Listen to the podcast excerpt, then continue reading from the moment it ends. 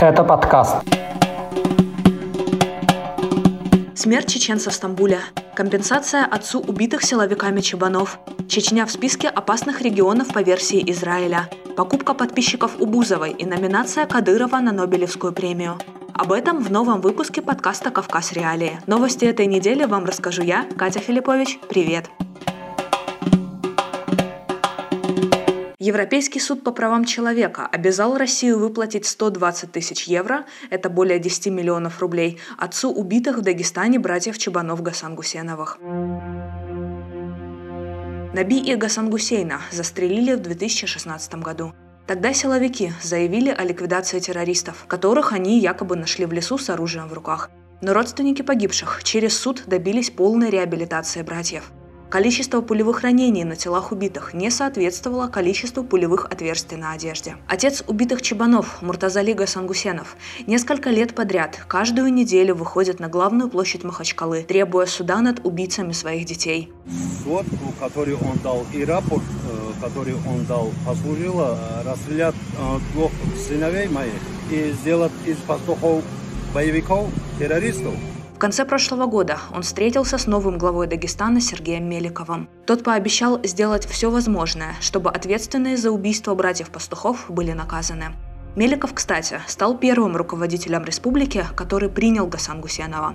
Его предшественники Рамазан Абдулатипов и Владимир Васильев пикеты потерявшего сыновей отца игнорировали. Из постановления ЕСПЧ по этому делу следует. Российские власти нарушили в отношении братьев статью о праве на жизнь. Помимо выплаты компенсации, суд в Страсбурге обязал Россию предоставить родным убитых доступ ко всем материалам дела. Срочная новость из Турции. В Стамбуле вечером 31 марта во время перестрелки пострадали несколько жителей Чечни. Один из них был убит. По данным Кавказ Реалии, причиной конфликта стал спор из-за денег, который вылился в ссору, где одну из сторон представлял чеченский вор в законе Хусейн Адамов, его пригласили представители грузинской общины. В ходе перестрелки на месте был убит чеченец Абдул Малик. Второй, Хайрула, тяжело ранен. По неподтвержденным данным, раненый в этой перестрелке уроженец Грузии позже скончался. Тяжелое ранение от случайной пули получил и хозяин ресторана, где произошел конфликт. Студия подкастов «Радио Свобода». Израиль внес Чечню в список регионов с очень высокой угрозой. Так республика обозначена на новой карте террористических угроз для туристов, которую подготовил Израильский совет безопасности. В ней указано, что антитеррористическое бюро рекомендует израильтянам избегать посещения Чечни и пограничной зоны между Чечней и Грузией с обеих сторон – Причиной названо присутствие и активность террористических групп в Чечне, которые могут причинить вред израильтянам. Избегайте посещения или немедленно покиньте этот регион, указано в публикации. В Совете Безопасности подчеркнули, предупреждение носит исключительно рекомендательный характер. На эту новость немедленно отреагировал глава Чечни Рамзан Кадыров. Он порекомендовал Израилю не поддаваться на чьи-то уловки, это цитата, а Совету Безопасности Израиля не пугать своих граждан несуществующими чеченскими террористами. Это тоже цитата. Кадыров неоднократно заявлял о полной победе над вооруженным подпольем в регионе, но контртеррористические операции в Чечне продолжают происходить. Чечня фигурирует и в ежегодном докладе Государственного департамента США о ситуации с правами человека за рубежом. В нем России посвящены 72 страницы, Чечня упоминается 48 раз. Вашингтон указывает на неподконтрольность Чечни федеральным властям России. В числе основных нарушений, зафиксированных в Чечне за 2020 год, Госдепартамент указывает внесудебные казни, преследование ЛГБТ-людей, повсеместные пытки со стороны сотрудников правоохранительных органов, устранение политических оппонентов Рамзана Кадырова внутри республики и за границей, а также угрозы журналистам и коллективную ответственность для родственников подозреваемых и обвиняемых в терроризме. Жителю Красноярского края пришлось извиняться перед чеченским спецназом. Он опубликовал видео с парашютистами во время совместных учений Росгвардии и бойцов из Чечни. Последних он назвал путинскими псами. В видео с извинениями он представился как Иван Михановский. Хочу извиниться перед всеми ребятами Росгвардиями, находящимися здесь на тренировке. Простите меня, пожалуйста, за эту неправдивую грязь. Правозащитники называют публичные извинения, которые широко практикуются в отношении тех, кто критикует чеченские власти, еще одной практикой репрессивного режима.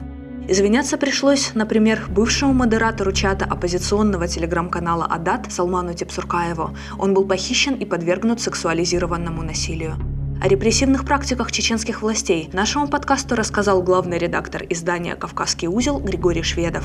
И всегда очень сложно журналистскую работу делать хорошо, потому что те люди, которые подверглись какому-то э, унизительному э, процессу, в рамках которых их, наверное, запугивали, они не будут об этом рассказывать, очевидно. Они потому извиняются, что они попали в сложную ситуацию.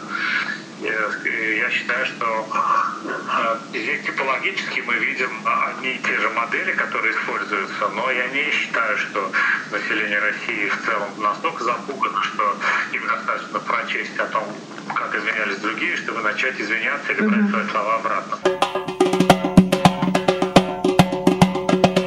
На Ставрополье по обвинению в коррупции задержан второй за месяц вице-премьер. Исполняющего обязанности заместителя председателя правительства Ставропольского края Романа Петрашова подозревают в получении взяток на 130 миллионов рублей. По версии следствия, с 2013 по 2015 годы он брал деньги за гарантии заключения договоров на обустройство газовых и нефтяных месторождений. О том, кто именно платил Петрашову за покровительство, следком не сообщает. Но в то время большинство тендеров по проектно-изыскательным работам и обслуживанию нефтяных месторождений проводила ООО «Роснефть Ставропольнефтегаз». Интересно, что и с губернатором Ставрополья Владимиром Владимировым Петрашов познакомился благодаря нефтегазовой отрасли. В нулевые они оба работали в Кагалыме. Когда они впервые встретились, Петрашов был начальником цеха добычи нефти, а Владимиров – заместителем главного инженера Кагалым-нефтегаза. Через несколько лет Владимиров дорос до поста заместителя губернатора Ямало-Ненецкого автономного округа. В 2013 году он был назначен исполняющим обязанности губернатора Ставрополья, а спустя месяц Петрашов стал заместителем председателя правительства. В отношении Петрашова возбуждено уголовное дело по статье о мошенничестве, совершенном организованной группой. Она предусматривает до 10 лет лишения свободы. Расследование дела продолжается. Сотрудники Краевого управления Следственного комитета проводят обыски в доме и в рабочем кабинете чиновника. Петрашов – второй в этом месяце подозреваемый в коррупции заместитель главы Ставропольского правительства. 13 марта в аэропорту Ставрополя был задержан Александр Золотарев, еще один вице-премьер. Следствие полагает, он вместе с бывшим главой Краевого Минстроя Алексеем Кагарлыцким получал деньги от подрядчиков при строительстве нескольких медицинских учреждений. Кагарлыцкий обвиняется по семи коррупционным делам. После задержания Золотарева Ставропольский губернатор Владимир Владимиров заявил об отставке всего краевого правительства и проведении некого антикоррупционного аудита в отношении каждого министра и их заместителей. По сути, свои посты чиновники сохранили, но работают теперь с приставкой «исполняющий обязанности». Но постановление губернатора идет в разрез с этим заявлением. В документе указано, статус исполняющих обязанности появился только у вице-премьеров. Ставропольские же министры продолжили работать в обычном режиме.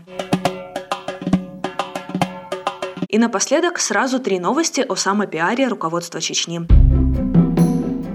Глава республики Рамзан Кадыров наградил трех спортсменов, выступающих за принадлежащий ему бойцовский клуб «Ахмат». Он подарил каждому из них по автомобилю Mercedes-Benz на общую сумму 18 миллионов рублей. Кадыров заявил, машины для спортсменов были куплены за счет средств общественного фонда имени его отца Ахмата Кадырова. СМИ неоднократно сообщали о том, что этот фонд финансируется в том числе за счет принудительных отчислений из зарплат бюджетников, а также недобровольных пожертвований от работающих в республике предпринимателей. Отчеты о работе фонда, которым владеет мать Кадырова, отсутствуют на сайте Минюста, в отличие от остальных некоммерческих организаций. Например, в 2020 году принадлежащая фонду строительная компания получила господряды на сумму 5 миллиардов рублей. В следующей новости еще один пункт из списка расходов Кадырова.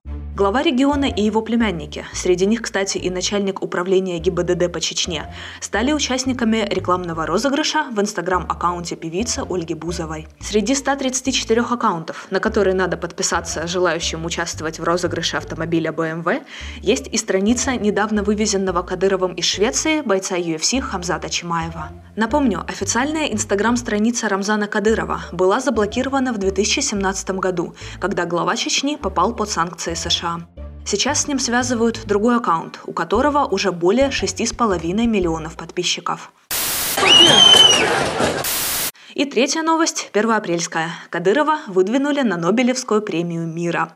Сообщение об этом появилось в ночь на 1 апреля в инстаграм-аккаунте ЧГТРК «Грозный». В нем сообщалось, кандидатуру Кадырова на премию мира выдвинул руководитель зарегистрированной в Тамбове компании Международный информационный Нобелевский центр Вячеслав Тютюник. Но я с таким же успехом своего кота выдвину на премию мира. При этом сам Тютюник заявил, что он не выдвигал кандидатуру Кадырова. По его словам, заявку в Нобелевский комитет могли подать представители Норвегии. Организаторы премии эту информацию не комментируют. Это были главные новости Северного Кавказа за неделю. Пишите нам, пожалуйста, комментарии и ставьте лайки. Это поможет узнать о подкасте большему числу людей. С вами была я, Катя Филиппович. Пока. Привет,